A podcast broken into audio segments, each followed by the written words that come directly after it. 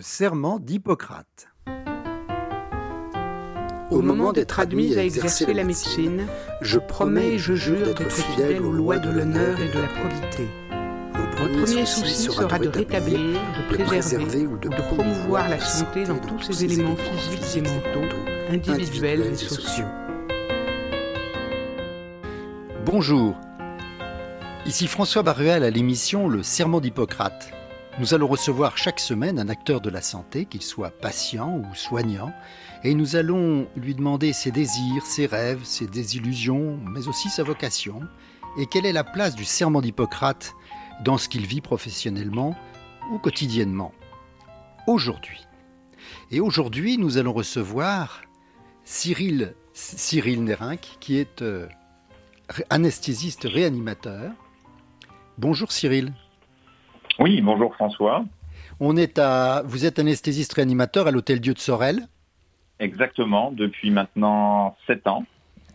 Et j'ai exercé une, dizaine d'années euh, en France avant de faire le, saut euh, outre-Atlantique. D'accord, donc vous avez 17 ans d'expérience dans l'anesthésie réanimation.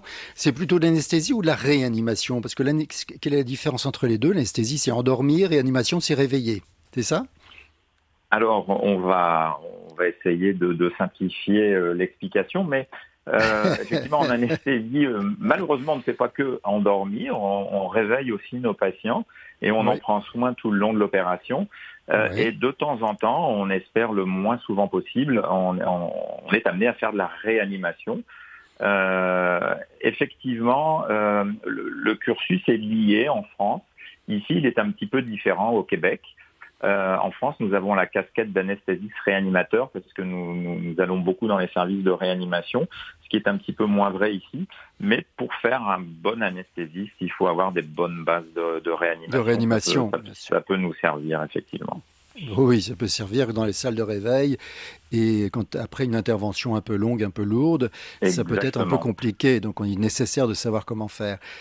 Est-ce que vous avez je dirais, je dirais que euh, le, travail de l'anesthésiste, qui peut être simple, on endort les gens, on les réveille, consiste à faire euh, en sorte qu'on n'ait pas de réanimation à faire. Et je dirais que plus on est un bon anesthésiste, moins on a de réanimation à faire. C'est parce qu'on a bien fait notre job et qu'on a vu bien avant les signes précurseurs de quelque chose qui ne va pas pour corriger tous ces signes. Oui, en fait, il faut pouvoir, euh, il faut avoir le patient qui se réveille juste à la fin de l'intervention. Et non pas, c'est ça l'idéal, et non pas attendre pendant pas mal de temps qu'il se réveille parce que peut-être qu'on a euh, sous-estimé son poids ou surestimé son poids ou des choses comme ça. Exactement. Non, puis c'est comme un pilote d'avion, c'est-à-dire que euh, il faut pas attendre d'être dans, dans, l'embarras total avant de, de réagir. Donc on a ah beaucoup de petits signes euh, opératoires qui nous indiquent que des petites choses ne vont pas. Et c'est à nous de les, régler, de, gérer tout ça avant que ça devienne quelque chose de, plus important et de catastrophique. C'est pour ça que je dis, euh, si, on, fait notre travail d'anesthésiste euh, au top, j'allais dire, on va faire beaucoup moins de notre travail de réanimateur parce qu'on aura anticipé justement tous ces petits soucis qui arrivent et qu'on va régler comme le pilote qui va régler tous ces petits problèmes avant d'avoir un problème majeur. À ce propos, vous avez aussi une liste de la checklist à vérifier avant l'intervention? C'est pareil? Exactement. Euh, il y a une checklist qui est, qui, est, qui est réalisée entre chaque patient. Et puis euh, le matin, euh, quand on, on, ouvre notre salle, comme un, comme un pilote. Et en fait, cette méthode vient justement de, de l'aéronautique. les, les anesthésistes, il y a très très longtemps, qui ont qui ont commencé dans le milieu médical à, utiliser cette méthode utilisée dans l'aéronautique. Et petit à petit, c'est venu globalement au bloc opératoire, puisque maintenant, au bloc opératoire, depuis quand même pas mal d'années, je dirais au moins une quinzaine d'années, on a des, des ce qu'on appelle le time out, le time out, un, un, break qu'on fait au niveau de euh, juste avant une intervention où avec le chirurgien, avec le personnel, on va reprendre un petit peu tout, tout, tout ce qui est à faire, euh, vérifier notre matériel. Et c'est ça. Mais c'est vrai que au sein du bloc opératoire sont les anesthésistes qui ont, qui ont mené ça depuis très très longtemps, bien avant le, time-out qu'on fait maintenant. C'est-à-dire que c'est, vous êtes, euh, les anesthésistes sont les premiers à avoir mis en place des protocoles euh, d'intervention euh, bien avant même les chirurgiens. Exactement, exactement. Ouais. Le, Donc c'est assez sécuritaire en anesthésie a toujours été mis en avant. Et on peut pas dire qu'on n'était pas les précurseurs, parce que les précurseurs, c'était sont les pilotes d'avion finalement, les, les gens de l'aéronautique. Mais on a pris ça justement très rapidement. On a trouvé que l'idée était très bonne et c'est mm. pour ça que c'est au sein des blocs opératoires depuis très longtemps. Euh, et puis, euh, un petit peu moins longtemps, euh, le fait de tout vérifier avant une intervention, de vérifier le bon côté à opérer, de vérifier que c'est le bon patient à opérer. Le poids, etc., hein, la surface, enfin, c'est vrai que c'est très, très rassurant de savoir qu'il y a ce checklist et que, en fait, on ne part pas à l'aveugle comme beaucoup de gens le pensent, en fait. beaucoup de gens ont peur, d'ailleurs, de l'anesthésie la, de générale, n'est-ce pas? Oui, alors souvent, euh, effectivement, les, gens ont, plus peur de l'anesthésie que, de l'acte chirurgical, qui des fois, euh, des fois, on a des patients qui vont avoir un, acte chirurgical très très lourd, euh, avec beaucoup de conséquences et de risques, et ils ont peur uniquement de l'anesthésie, de l'inconnu, d'être endormi et, et peut-être pas réveillé.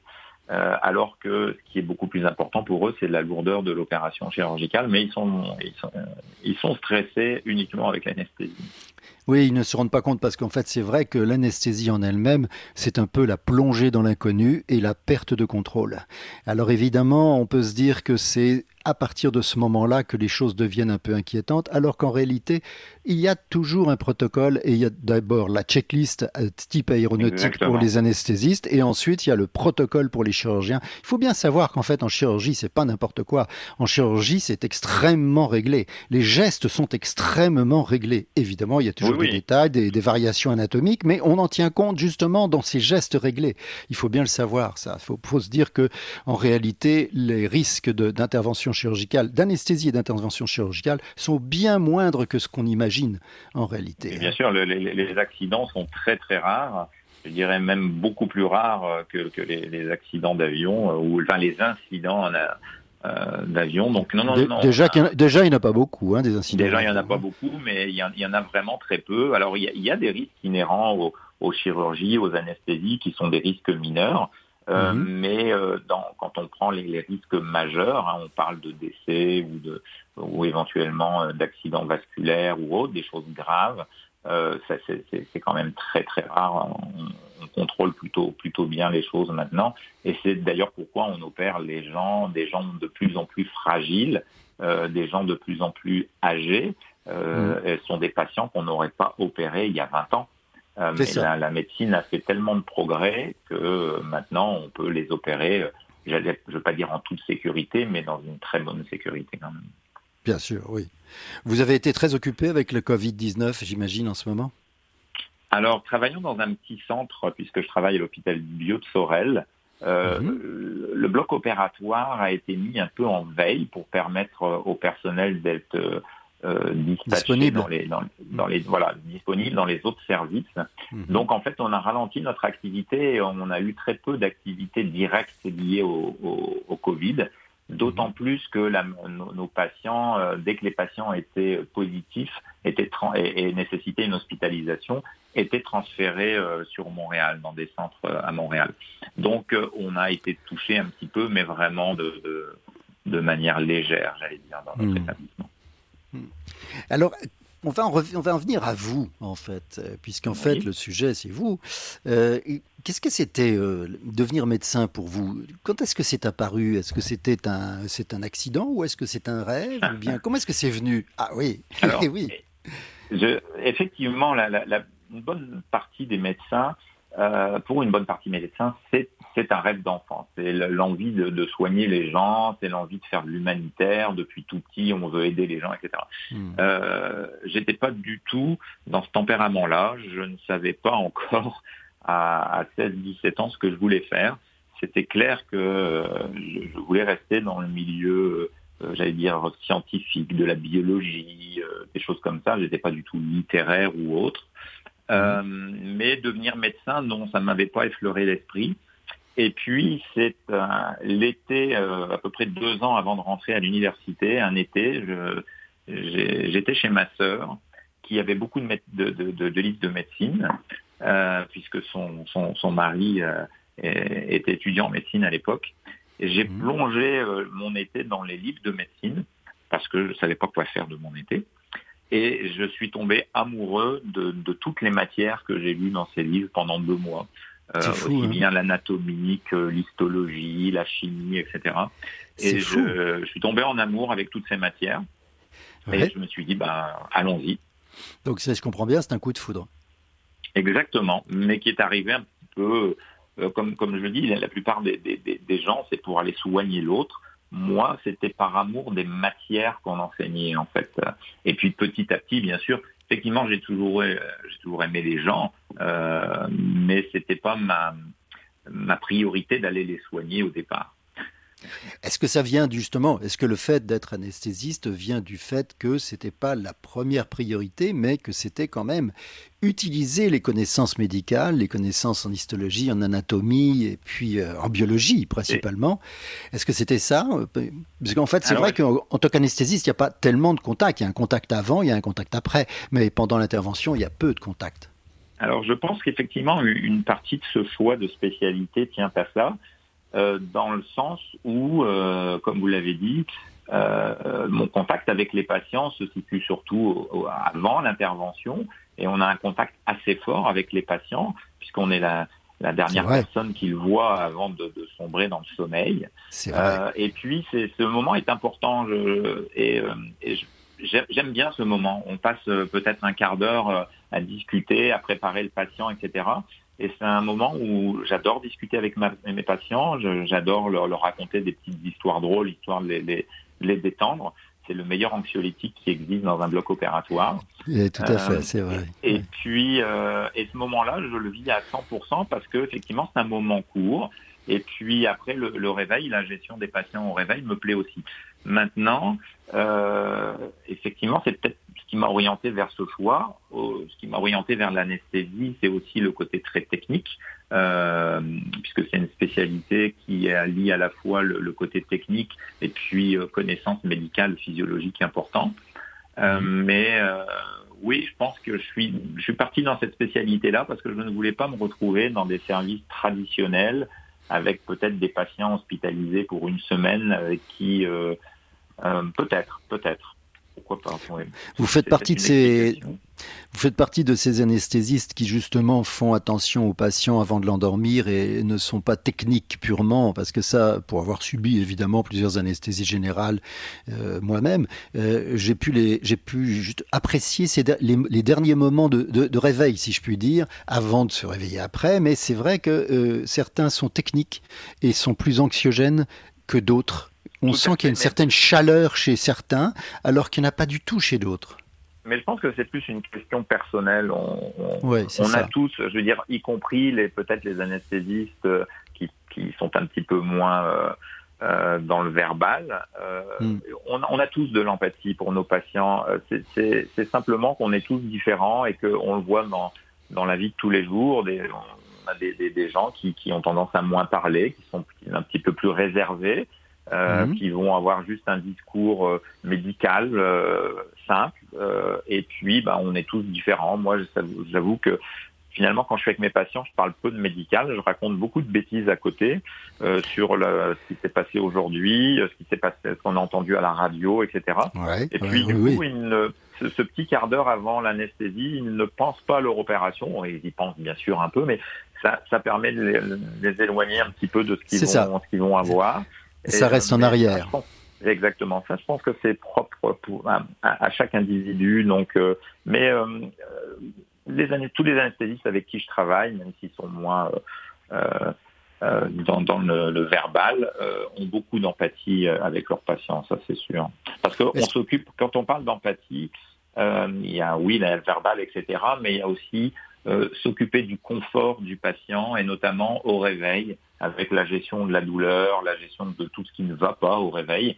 Et puis euh, c'est ça aussi euh, l'empathie, c'est d'aller euh, prendre en charge cette, douleur, ces, nausées, ces, ce, mal-être qu'a le patient. là, on n'est pas dans le verbal, on est éventuellement dans le technique et autres, mais c'est ça. Donc c'est Hmm. C'est ça. Et, quelle est la, meilleure, la plus grande qualité qu'il faut pour faire votre métier? La première qualité euh, En tant que médecin ou en tant qu'anesthésiste? En tant qu'anesthésiste. Et en tant que médecin aussi, parce que c'est deux choses. Euh, je pense qu'en tant qu'anesthésiste, pour moi, euh, c'est le calme. Euh, on est confronté à des situations qui peuvent être assez dramatiques et aiguës. Et je pense que la priorité, c'est de rester calme, même si à l'intérieur, on bouillonne, bien sûr. On bouillonne parce qu'on réfléchit, on bouillonne parce qu'on est un peu stressé intérieurement, ça c'est Ça va vite, ça va très vite. Hein. Il faut montrer un certain calme, déjà parce que ça va rassurer le patient. Euh, et ça va rassurer l'équipe qui compte beaucoup sur, euh, sur l'anesthésiste. Euh, et si on est un petit peu, un peu tout, notre stress, on va le donner au patient, on va le donner à l'équipe, et en général, c'est pas très très bon. Donc, je dirais qu'une des, des, bonnes qualités qu'il faut avoir, c'est ça, d'être, de rester serein, de rester calme, même dans les situations difficiles, euh, pour pas que l'équipe et, le patient euh, euh, stressent plus, j'allais dire. Hmm. Mais votre voix est d'ailleurs, votre voix est faite pour ça, hein faite pour ah. laisser les gens sur un. Mais c'est vrai, c'est vrai. Vous n'êtes pas du tout. on sent que vous avez une certaine, une certaine tranquillité, une certaine sérénité. Et c'est ça qu'il faut en fait, oui. Oui, oui, je pense que c'est ce que je disais, on, est tous différents. Donc effectivement, dans, dans, ma vie au quotidien, je suis quelqu'un d'assez assez tranquille, assez serein. Euh, donc, euh, je pense que ça, se retrouve au travail et, voilà. Donc, je pense que effectivement, c'est cette qualité pour euh, pour être anesthésiste. Et cette émission s'appelle le serment d'Hippocrate. Qu'est-ce que vous en pensez du serment d'Hippocrate? Alors, quand, j'ai vu le titre de l'émission, ça m'a replongé le serment d'Hippocrate, un serment que, que j'ai lu il y a 19 ans maintenant. Euh, quand je suis devenu docteur en médecine, euh, puisqu'il faut lire euh, et prêter serment. il faut lire ce serment d'Hippocrate. J'avoue que je l'ai relu avant votre émission parce que ça faisait bien longtemps que je ne l'avais pas lu.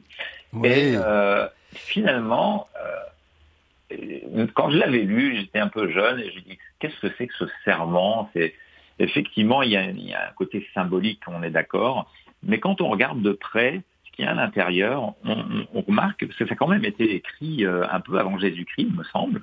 Euh, donc c'est pas tout jeune. Et on a dans ce serment toutes les bases de l'éthique médicale euh, d'aujourd'hui. effectivement, il y a des, probablement des petites choses à changer. Hein. Je ne voudrais pas lancer un grand débat dans les, quelques phrases qui pourraient... C'est sûr, bien sûr. qui pourraient créer une polémique. Mais euh, globalement, on a, on a quand même des choses importantes comme le fait de ne pas juger les patients que l'on soigne, euh, le fait de soigner tout le monde, et puis une grande notion qui est, euh, qui est importante dans notre métier, qui est le secret médical. Et même si le serment d'Hippocrate n'a pas valeur juridique, si on suit un petit peu ce qu'il y a dedans, on ne va pas trop se tromper et on ne va pas faire d'erreur dans ce domaine-là. Euh, Alors, docteur Nérin, on euh, va revenir dans, dans, quelques secondes. Euh, on va juste faire une pause et on revient dans quelques secondes. On va entendre des témoignages. Parfait, merci.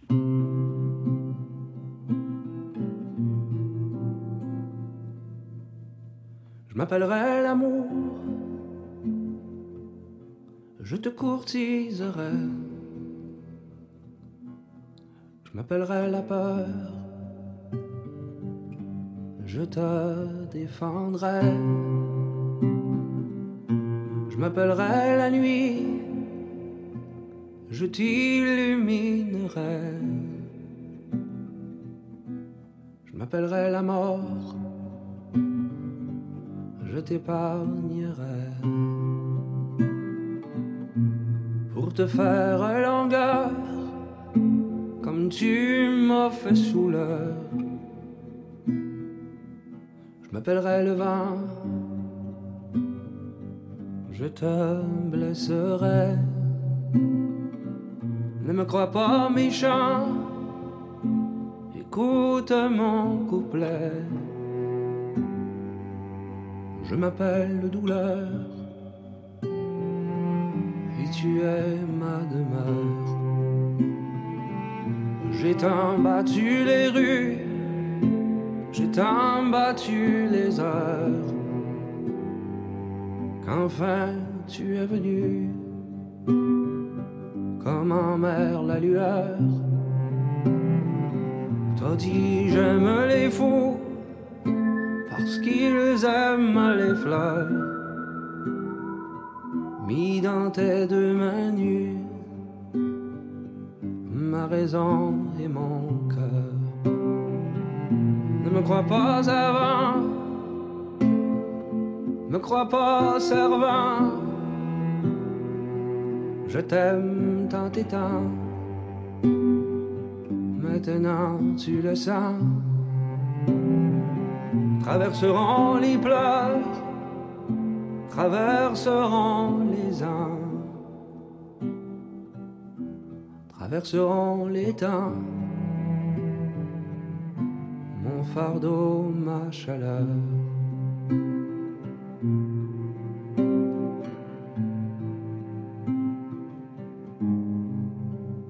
Qu'est-ce que vous pensez de l'anesthésie générale? Est-ce que vous en avez peur? Euh, Je n'ai pas forcément peur. Louis. Parce que je fais confiance au médecin. Je pense que s'il recommande une euh, anesthésie, générale, c'est que ça, ça doit être, euh, à mon avis, la bonne solution. Mais il n'y a pas un risque quand même au moment de. Ouais, je suis sûr, il y, a des risques, il y a des risques dans tout. Après, euh, si on fait confiance à la médecine et que il y a certaines opérations, bien sûr, qui sont quand même plus difficiles que d'autres, plus graves que d'autres, et ça demande parfois une anesthésie générale. Donc, euh, non, moi, ça me fait pas peur. Est-ce que vous avez peur de l'anesthésie générale? Oui, j'ai peur. Qu'est-ce qui vous fait peur dans l'anesthésie générale la, la chance, même très mineure, de se sentir tout, mais de ne pas avoir dire quelque chose au médecin. Et la, peur de ne pas se réveiller, non Non, pas, pas ça. C'est juste le fait de pouvoir sentir souffrir. Oui, c'est ça. Sans pouvoir s'exprimer. C'est ça. Et l'anesthésie locale, ça vous, vous fait peur Non, pas du tout. Ça m'est arrivé plusieurs fois et euh, ça fait pas peur du tout.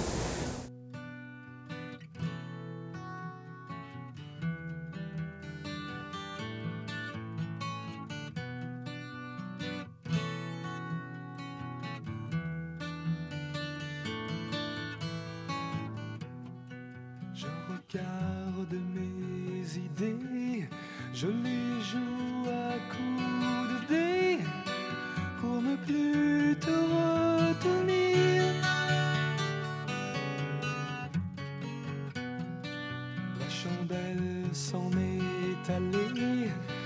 ve che luna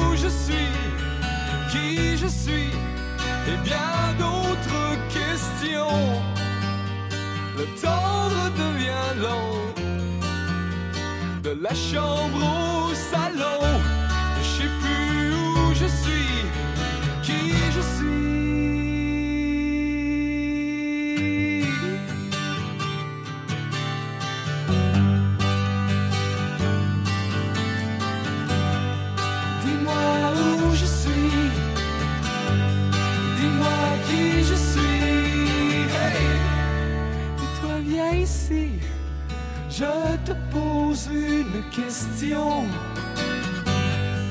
Dis-moi où je suis. Dis-moi qui je suis. Hey! Et toi, viens ici. Je te pose une question. Je te pose une question.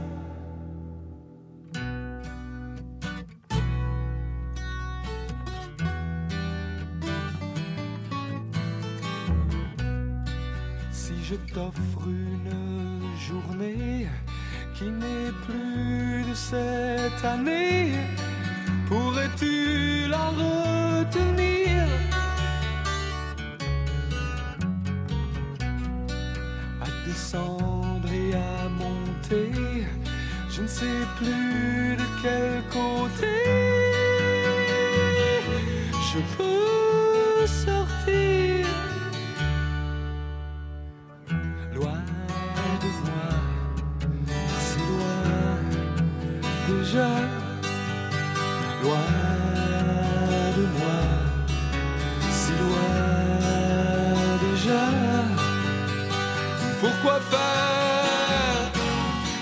foutre en l'air?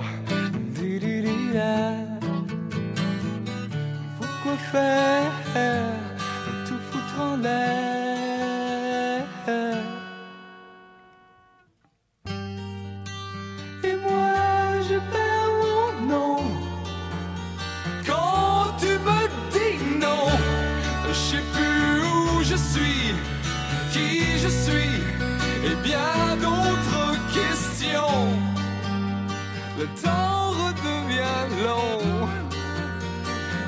De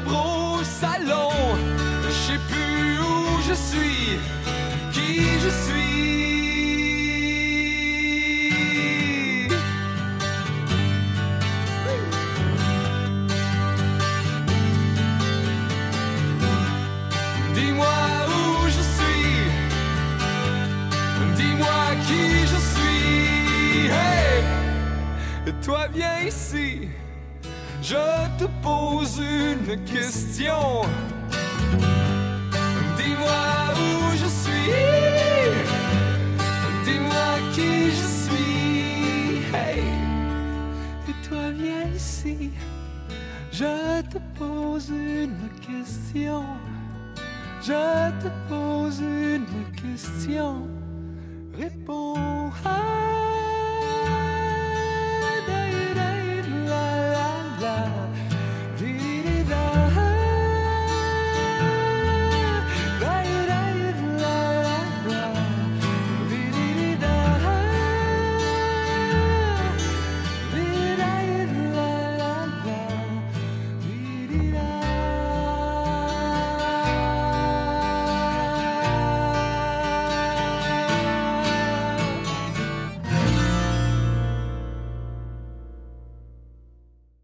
Alors nous voilà de retour, docteur Nérinck, Cyril Nérinck.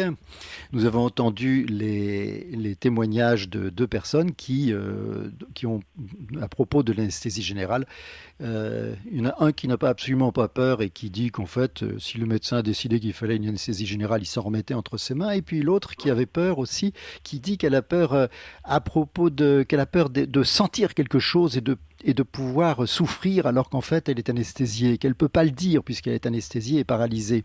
Qu'est-ce que vous en pensez de ça? Vous pensez que c'est possible?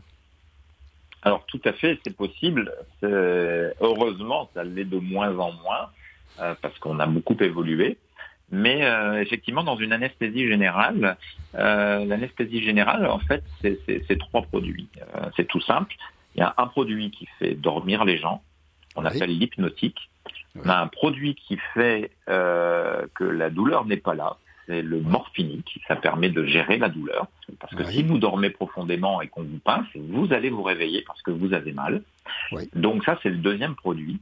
Et puis le troisième produit est un, un, médicament qui va permettre aux, aux, chirurgiens, notamment quand on opère au niveau du ventre, de pouvoir mmh. travailler correctement sans que les muscles soient tendus. Donc c'est ce qu'on appelle un myorelaxant euh, qui est un curare, donc ça va relâcher tous les muscles. Donc quand on, mélange ces, trois produits, on dort bien, on a pas mal et euh, on a euh, un ventre tout souple puisque les muscles, tous les muscles sont décontractés, y compris ceux de la respiration. On comprend bien que si on oublie ou on n'injecte pas suffisamment d'un des produits, exemple celui qui fait dormir ou celui qui ne fait pas avoir mal, le morphinique, on va juste être curarisé, c'est-à-dire qu'on aura juste les muscles détendus. Donc le patient peut à ce moment-là euh, ne pourra pas bouger puisqu'il a les muscles euh, qui sont complètement détendus. Euh, et puis il aura mal puisqu'on n'aura pas mis assez de morphinique et il, il, sera conscient de ça puisqu'il ne dormira pas assez. Alors c'était peut-être plus vrai euh, de façon exceptionnelle. On s'entend euh, il y a une vingtaine, une trentaine d'années. Euh, je dois dire que j'ai vu, j'ai vu ça hein, quand j'étais étudiant. J'en ai vu des, cas comme ça, mais j'en ai plus vu après du tout. Hein. Une fois que j'ai commencé à travailler, ça n'existait plus pratiquement. Tout à fait, parce que on a tellement de, au niveau de, notre surveillance de paramètres qui nous indiquent si notre patient dort profondément. On a même un mm. appareil qui permet de voir le degré de profondeur euh, ah, oui.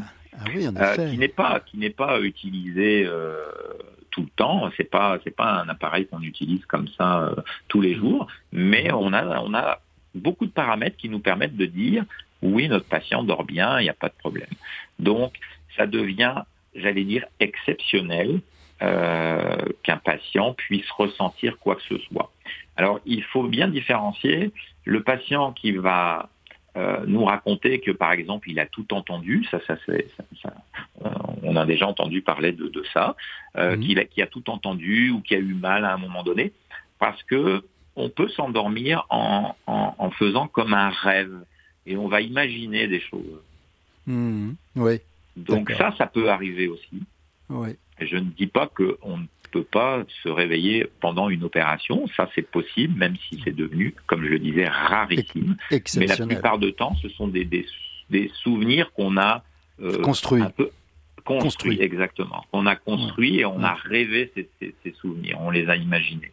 C'est quand même fabuleux tout ça. Je trouve qu'il y a des modifications et des améliorations qui sont extraordinaires. Et en plus, toute cette biologie, cette biochimie dont vous parlez, c'est quelque chose d'assez, fascinant en fait. Et justement, qu'est-ce qui, vous fascine le plus dans l'univers de la médecine? Euh, moi, je, vais, je, vais, je vais plus parler sur l'anesthésie puisque c'est, bien sûr, spécialité, bien, sûr, je connais mieux. Euh, l'anesthésie est une spécialité très jeune. Euh, quand je dis très jeune, c'est une spécialité qui a une trentaine d'années, donc c'est quand même relativement jeune. Et euh, moi, ce qui me fascine, c'est euh, l'évolution de l'anesthésie depuis ces 30 ans. Moi, je fais de l'anesthésie depuis bientôt 20 ans. Euh, donc, on va dire 40 ans d'anesthésie. Donc, moi, ça fait une vingtaine d'années que je fais de l'anesthésie. Et en 20 ans, j'ai vu euh, l'évolution de cette spécialité euh, incroyable. c'est devenu très technique, c'est devenu très pointu. Mm-hmm. on, les progrès ont été énormes. Moi, c'est ce qui me fascine, c'est on est toujours, toujours en progression euh, dans, notre spécialité. Et quelle est la progression ou le progrès le plus, le plus important à votre avis depuis 20 ans? C'est les, nouveaux produits, les nouveaux produits? Oui, je dirais qu'un pour moi, le, progrès le plus important, euh, c'est un hypnotique qu'on appelle mm. le propofol, qui est très connu puisque malheureusement mm. ça a fait la une des journaux. Il, me semble qu'on était en défaut de, il en manquait, je crois, hein, pendant la crise euh, du Covid. je crois bah, qu'il en manquait. Il manquait, un petit, peu tous les hypnotiques euh, pendant la crise du Covid puisque c'est des médicaments qu'on va utiliser en réanimation pour faire dormir les patients. Mais le, propofol, on en a entendu parler il y a quelques années puisque quand euh, Michael Jackson était mort, c'était mm. malheureusement suite à, entre autres, à l'injection de propofol. Ah oui, d'accord.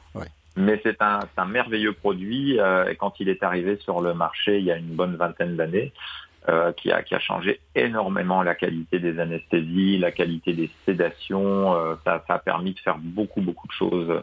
Moi, pour moi, c'est un des, progrès les plus importants en anesthésie. Hmm. Et qu'est-ce que vous diriez de, on va changer de sujet, que diriez-vous aux jeunes qui commencent le métier? Alors déjà, je les féliciterais c'est agréable d'entendre ça. Agréable. Non, non, je les féliciterai déjà d'être rentrés dans cette filière. Euh, on, rencontre quelques médecins qui sont un petit peu aigris de leur métier, qui, euh, quand ils rencontrent de jeunes médecins, leur disent ah, t'aurais pas dû faire ça. si j'avais su, j'aurais pris une, j'aurais fait un autre métier, etc. Euh, moi, je leur dis, c'est le meilleur métier du monde, c'est le plus beau.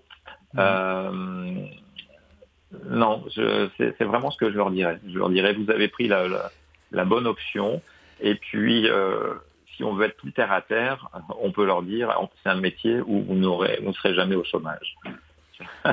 Ça, c'est exact. Malheureusement, malheureusement, dans les métiers de la santé, qu'on soit infirmière, qu'on soit médecin, qu'on soit préposé euh, euh, à soigner des patients, euh, on n'aura jamais de, de, problème de travail. Ça, c'est sûr. Est-ce qu'il manque des anesthésistes réanimateurs ou des anesthésistes tout court au Québec? Oui, il en manque. il en manque, je pense, un peu dans tous les pays. Euh, il en manque, il en manque au Québec, bien sûr. Euh, actuellement, d'ailleurs, il en manque chez nous, dans notre hôpital. Euh, donc, oui, on travaille souvent en flux tendu au niveau des effectifs. pourtant, c'est une spécialité qui attire de plus en plus, de plus en plus de monde. Une spécialité qui était pas très en vogue il y a 20-25 ans. Euh, parce que c'était, comme je le disais, une jeune spécialité. Les gens avaient, n'étaient pas très intéressés, mais euh, c'est une spécialité qui, qui, a le vent en poupe. Il y a beaucoup de gens, beaucoup de, de jeunes euh, médecins qui, qui, partent dans cette spécialité. Malheureusement, on n'arrive pas à combler les effectifs, effectivement. Mm. C'est un petit peu partout pareil, en effet, comme vous dites. C'était à l'époque, euh, il y a une vingtaine d'années, c'était considéré comme un métier qui n'était pas noble. Alors qu'en réalité, maintenant, on s'aperçoit que c'est pas quelque chose de pas noble. C'était au même niveau que le chirurgien, c'est la même chose, puisque c'est une équipe et que le chirurgien dépend de l'anesthésiste et l'anesthésiste du chirurgien. En réalité, il n'y a, pas, a pas de spécialité qui ne soit pas noble en médecine. Exactement, elles sont toutes euh, complémentaires.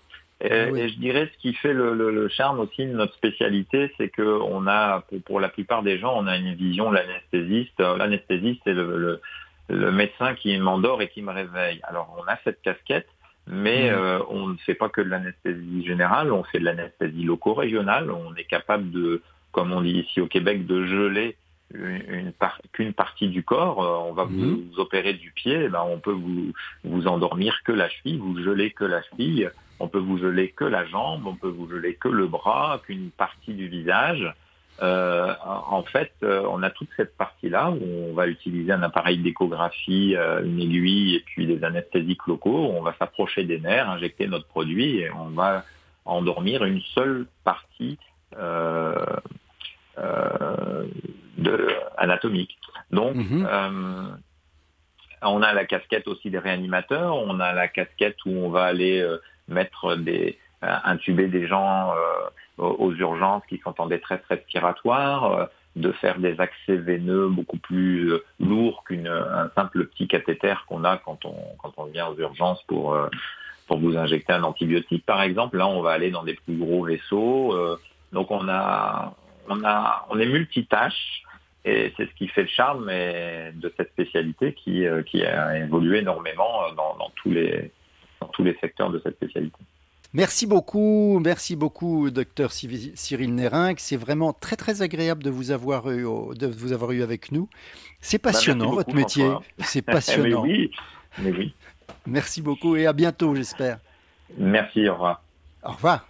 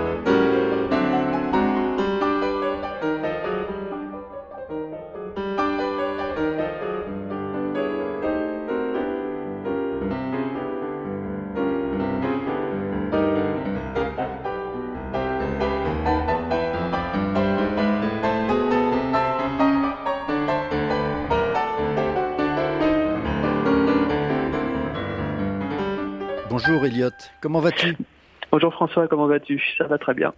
Parfait, super. Alors tes études avancent bien, tu continues? Tes études d'histoire? Oui, études d'histoire, mais euh, je garde quand même un peu de temps pour euh, faire des chroniques, notamment sur les sujets qui nous intéressent ici au serment d'Hippocrate. Ah, justement, aujourd'hui, euh, nous avons reçu un anesthésiste réanimateur et est-ce que tu pourrais nous parler de ça? De l'anesthésie, de l'histoire de l'anesthésie? Eh oui, bah, alors ce qu'il faut savoir, c'est qu'en fait l'histoire de l'anesthésie, il faut bien sûr faire aussi celle de la douleur, car l'anesthésie, c'est quelque chose qui est intimement lié à la douleur. Car le but de l'anesthésie, on l'a vu, hein, c'est de faire cesser la douleur le temps d'un acte ou d'une intervention médicale, afin que celle-ci ait plus de chances de réussir. Et avant l'anesthésie telle que nous la connaissons, il y a eu différents moyens d'atténuer la douleur. Hein. Il y a eu tout simplement bah, l'alcool, les drogues, notamment l'opium, ou la pharmacopée. On parle beaucoup d'anciens traités médicaux de l'usage de racines de mandragore, plante qu'on appelait euh, comme ça, qui peut correspondre à différentes plantes qu'on utilisait pour faire passer dans un état second afin tout simplement de permettre l'opération. Et si on n'a pas d'anesthésie, bah, la douleur fait le travail elle-même, souvent en faisant s'évanouir le patient le temps de l'intervention. on, s'en doute, c'est quelque chose d'assez rudimentaire. Hein. L'anesthésie euh, pendant des siècles, notamment jusqu'au 19e. Mhm. Il faut se rappeler que pendant les guerres napoléoniennes, par exemple, euh, le, un des médecins qui s'appelait Larrey disait à ses soldats de bien serrer leur pipe entre les dents tandis qu'ils faisaient les amputations accrues, c'est-à-dire qu'ils mhm. coupaient sans anesthésie. Et si jamais la pipe tombe et se casse, vous avez là la principale hypothèse sur l'origine de l'expression casser sa pipe. Ah oui, d'accord. Ah oui, se faire amputer à vif ah, quelle horreur Mais mon Dieu Et oui, bah, on est, sur un champ de bataille, hein, on n'a pas les médicaments nécessaires, on est en pleine guerre napoléonienne, donc c'est un peu compliqué. Mais attends, avant, avant ils ne buvaient même pas d'alcool? Parce que par expérience, j'ai vu qu'il y avait des patients qui arrivaient très alcoolisés, qui, qu'on pouvait recoudre à vif parce qu'ils sentaient rien en fait. Ah, on, peut le faire, mais il faut en avoir sous la main. C'est ça le gros problème. C'est vrai, tu as raison, tu as raison. Voilà. Alors, ah et puis euh, l'alcool, il euh, faut penser à un soldat moyen en pleine bataille, il est quand même aussi assez résistant hein, au bout d'un moment euh, à la dose qu'il est en train de prendre. Oui, c'est vrai. Alors, la découverte de l'anesthésie elle-même, c'est un hasard en fait. Elle est découverte par Horace Wells, un médecin de Hartford dans le Connecticut en 1844, alors qu'il s'est participé un dimanche à une foire. En fait, il faisait sur une estrade des expérimentations avec du gaz hilarant, le protoxyde d'azote. Et lorsqu'un de ses cobayes amis, qui s'appelait Sam, descend de l'estrade après avoir pris du gaz hilarant, il se plante un énorme clou dans le mollet qu'il transperce et eh ben, il ne sent rien. Et du coup, Horace Wells, qui est dentiste, je vous l'ai dit, a une idée et il décide de tester ce gaz dans son cabinet en se faisant arracher une dent qu'il fait souffrir après avoir pris du gaz hilarant et cela fonctionne. Il ne ressent pas la douleur. Ah il propose donc une démonstration au Mass General Hospital de Boston, mais là c'est un échec. L'étudiant qui avait été anesthésié avec le gaz, en fait, ressent la douleur et se fait arracher une dent et hurle à cause de la douleur de l'opération.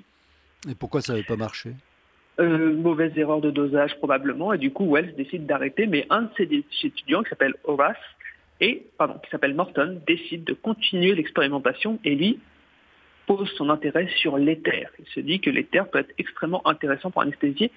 Et il a une querelle avec ça, avec un chimiste de Harvard qui s'appelle Jackson, tout simplement parce que lui a peur des effets secondaires. Mais finalement, ça va fonctionner. Et les deux vont un peu se quereller pour savoir qui a eu l'idée le premier d'utiliser l'éther. Alors ça, là, on est dans les années 1845-1846. Il faut savoir qu'en 1847, à Édimbourg, en Écosse, on a d'autres expérimentations avec notamment un accoucheur qui s'appelle James Young Simpson, qui lui va utiliser le chloroforme pour faire accoucher sans douleur. Voilà, je l'attendais le, chloroforme, parce que c'est vrai qu'en fait, euh, il, il a été utilisé assez longtemps aussi. Oui, alors par contre, c'est très mal vu par l'Église, ça, parce que bah, il est dit dans certaines ah. interprétations des textes que la femme doit enfanter dans la douleur, et donc l'Église est vent debout devant ça, mais en Angleterre, la reine Victoria elle-même aura euh, recours, au chloroforme. Hein voilà, pour son septième accouchement, et comme c'est la chef de l'église anglicane, ça va commencer un peu à changer. Ah bah encore une raison pour laquelle le Vatican est contre l'église anglicane. Exactement. Par contre, un médecin comme Velpo en France, lui, est contre l'anesthésie parce qu'il estime que ça le coupe de son patient quand il est en train de l'opérer et il a quand même besoin de certains retours quand il est en train de trancher dans le vif. Et si le patient dort, bah, il ne peut pas avoir son concours pour tout simplement savoir s'il fait bien son travail ou pas. Ah, je ne sais pas si tu l'as vu, mais je me souviens qu'en fait, euh, on en avait, j'en avais parlé avec, euh, avec des chirurgiens qui, et des anesthésistes qui disaient qu'en fait, les chirurgiens avaient l'habitude de travailler extrêmement vite. Plus on travaillait, plus on opérait vite quand on était chirurgien, et meilleur on était.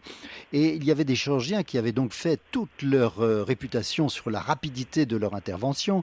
Et à partir du moment où on a pu anesthésier les gens, c'était plus la peine d'aller très vite. On pouvait même prendre son temps et faire les choses beaucoup mieux et peut-être plus et du coup, tous ces, chirurgiens qui étaient, euh, qui étaient pour l'intervention rapide, c'est-à-dire euh, comme on la pratiquait sans anesthésie, étaient vent debout contre l'anesthésie, parce que soit justement ils, étaient, perdaient le contact avec le patient, soit ils n'avaient plus l'occasion de montrer à quel point ils étaient bons et rapides, puisque la rapidité d'intervention était secondaire à la limite. Et oui, c'est parce que c'est une énorme révolution. On peut, comme tu dis, prendre son temps sur le patient pour faire attention à ne pas trancher le, trop dans le vif, à regarder comment c'est fait, etc. Et bah, ça bouscule énormément de choses. Il faut savoir que le 19e siècle, il y a beaucoup de choses qui se mettent en place, notamment Claude Bernard découvre les effets du curare, mais il ne peut pas l'appliquer tout de suite, tout simplement parce que le curare euh, agissant sur, les, sur tout simplement le signal musculaire, et eh ben, si on donne une dose pour pouvoir opérer, le problème c'est que les muscles qui s'occupent de la respiration deviennent eux-mêmes anesthésiés. Et donc, tant qu'on n'a pas de ventilation externe, pour rappeler que la première tentative d'intubation, ce n'est que vers 1900 par un Allemand qui s'appelle Franz Kuhn, et eh ben, on ne peut pas tout simplement opérer en utilisant le curare. le respirateur artificiel est, lui, une première forme apparaît avec le spirophore, c'est l'ancêtre du poumon d'acier en 1876. Il faudra attendre la première moitié du XXe siècle pour que ça commence à se mettre en place et les années 1945-46 pour que ça se démocratise. Mhm.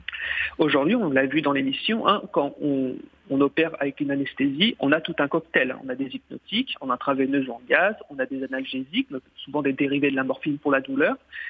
On a mhm. parfois des dérivés du curare et le respirateur artificiel. C'est extrêmement lourd pour pouvoir opérer et prendre son temps, comme tu le dis, hmm. que le patient ne souffre trop. D'ailleurs, il faut hmm, se rappeler qu'en France, on a donné aux nourrissons et aux enfants les antidouleurs lors des anesthésies que très tard. On a pensé qu'ils, pendant 30 ans qu'ils ne ressentaient pas la douleur lors des interventions. Ou qu'ils l'oublieraient. Exactement. Et du coup, mm. on voit qu'on a encore beaucoup de choses à apprendre, notamment dans, dans l'anesthésie, parce qu'aujourd'hui, on en revient, certains gaz, les formules des gaz pour anesthésie changent, les cocktails aussi. Et notamment, on, vient de plus en plus vers les anesthésies locales pour les interventions qui ne nécessitent pas une anesthésie générale obligatoirement. Mm. Hmm, c'est ça. Euh, on parle de neuroleptanalgésie, on utilise le fentanyl, on utilise des choses comme ça qui sont juste des opiacés. Euh, enfin, juste, on les connaît. Le fentanyl, c'est un, médicament qui est un médicament merveilleux, comme disait le, docteur Nérinck tout à l'heure. C'est un médicament merveilleux parce que ça permet, de, ça, permet d'anesthésier comme il le faut, mais c'est vrai que le fentanyl est quelque chose qui peut ensuite provoquer une addiction. Mais c'est quand même des produits extrêmement efficaces pour l'anesthésie euh, vigile aussi. C'est ce qu'on utilise notamment pour les interventions euh, qui, pas, qui, ne peuvent pas être euh, faites en anesthésie locale. Ah, vas-y, je t'ai coupé, excuse-moi. Hein. Ah non, j'ai quasiment terminé. Comme tu le dis, en fait, aujourd'hui, on essaie de, on continue à expérimenter, notamment comme les, les techniques s'améliorent, notamment les techniques de respiration pour l'anesthésie générale et les cocktails d'opiacés, comme tu dis, avec le fentanyl, par exemple, pour les locales, on essaye de réduire en fait le poids parce que, bah, comme l'a dit l'intervenant aujourd'hui, c'est quand même quelque chose qui choque assez le corps. Hein. une anesthésie, c'est quelque chose d'assez lourd, une anesthésie générale. Donc on essaye de trouver des moyens de ne pas rentrer vraiment euh, à tout prix dans l'anesthésie générale. On est encore en fait en train d'améliorer tout le soin, toute l'anesthésie, tout le rapport à la douleur que cela nécessite. Il faut dire quand même, l'anesthésie générale, c'est vrai, il y a 20 ans, euh, était quelque chose de fatigant, de lourd, et euh, euh, c'était très éprouvant et on mettait du temps à s'en remettre. Et maintenant, les anesthésies générales, euh, j'ai pas pu, j'ai pas pu passer l'interview justement d'un monsieur, d'un monsieur qui s'appelle Yves, qui a 65 ans, qui est absolument merveilleux. Il a, il était extraordinaire ce monsieur parce qu'il m'a raconté, et j'ai pas pu le passer parce que l'enregistrement était trop mauvais. Mais ce qu'il m'a raconté, c'est l'anesthésie générale. Ah, mais moi, j'y vais tout de suite. Hein tout de suite, mais même sans, intervention chirurgicale. Parce que quand je fais une anesthésie générale, quand je subis une anesthésie générale, quand je me réveille, c'est formidable. C'est comme si j'avais passé une nuit entière à dormir. C'est comme si j'étais complètement reposé. Et il était tout à fait partant pour faire une anesthésie générale pour le fun. C'est extraordinaire, ça, quand même. Ça, c'est quelqu'un qui a goûté aux nouvelles anesthésies générales qui sont beaucoup plus légères que celles qui étaient anciennes. Il ne faut pas oublier qu'il y a encore une vingtaine d'années, on comptait qu'un enfant qui se faisait endormir, qui subissait une anesthésie générale, pouvait en ressentir les effets pendant près de six mois. Maintenant, c'est terminé. Ça, c'est complètement terminé. C'est fini. On n'a plus, on plus ces effets secondaires et tout, ces, et toute cette, ce cortège de, d'incapacité qui pouvait durer euh, pendant six mois après l'intervention. C'est terminé, ça. Bah, comme, comme, je disais, en fait, c'est encore quelque chose qui s'améliore d'année en année, euh, l'anesthésie. Et par contre, comme tu as dit, par exemple, avec le fentanyl, avec euh, les antidouleurs, c'est aussi, euh, ça crée d'autres problèmes, parce que comme c'est des choses qui sont de plus en plus maîtrisées, de plus en plus accessibles, parfois on peut avoir d'autres soucis avec les différentes substances qu'on utilise. Tout à fait, ce sont des substances, c'est quand on les détourne, oui. Voilà, on pense à la crise des opiacés qui, qui est en fait je pense qu'on en reparlera peut-être dans une autre émission un jour, et, euh, dû en fait à toujours ce rapport à la douleur et, à l'anesthésiant, cette fois-ci plus antidouleur et locale, qui est rentré dans la consommation courante en tant que médicament et a posé des problèmes d'addiction assez forts dans beaucoup de couches de la population. Je voudrais juste rappeler que le fentanyl et tous les opiacés sont des médicaments qui sont extrêmement efficaces et qui sont merveilleux, mais que leur détournement provoque pas mal d'overdoses et de morts par overdose, alors que, euh, et que personne ne fait rien. C'est-à-dire qu'en fait, on ne cherche pas à diminuer le, trafic, ou du moins on n'arrive pas à diminuer le trafic de tout ça, alors que le diantalvic, qui était un antalgique, qui était merveilleux aussi en, post-opératoire, dans, ma, spécialité qui est la chirurgie maxillofaciale, le diantalvic a provoqué la mort d'une personne parce qu'elle s'est suicidée avec, et on a retiré le médicament du marché. Et là, il y a quelque chose qui ne va pas très bien. C'est-à-dire qu'on laisse en place et on laisse circuler en pratiquement en vente libre des produits qui sont hyper dangereux et qui sont parce qu'ils font planer, et d'autres qui n'ont pas été dangereux, vraiment, qui n'ont été dangereux qu'une fois, et encore le volontairement. Et, euh, et, ceux-là, on les a supprimés alors qu'ils étaient particulièrement efficaces. Enfin voilà, c'était ça, c'était la petite morale sur les médicaments et leur euh, détournement. Merci beaucoup, merci beaucoup Elliot Boulat. C'est vraiment très sympathique et on te retrouve la semaine prochaine. Oui. Merci beaucoup, à bientôt. À bientôt. Au revoir.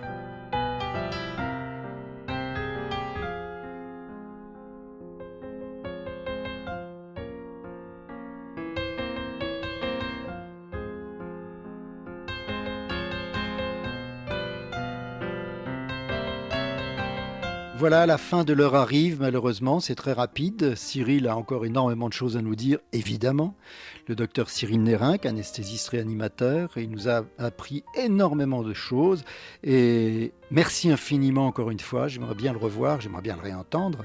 Et ça sera, se fera peut-être euh, possiblement. Je voudrais remercier infiniment Jean-Sébastien La Liberté dans son, dans son aquarium dans lequel il nage, toujours entre deux eaux, et Catherine Bourderon, la recherchiste. Et merci beaucoup à Elliot Boulat pour, son, pour sa chronique sur l'anesthésique et les anesthésistes. Merci infiniment, à la semaine prochaine. À bientôt, au revoir.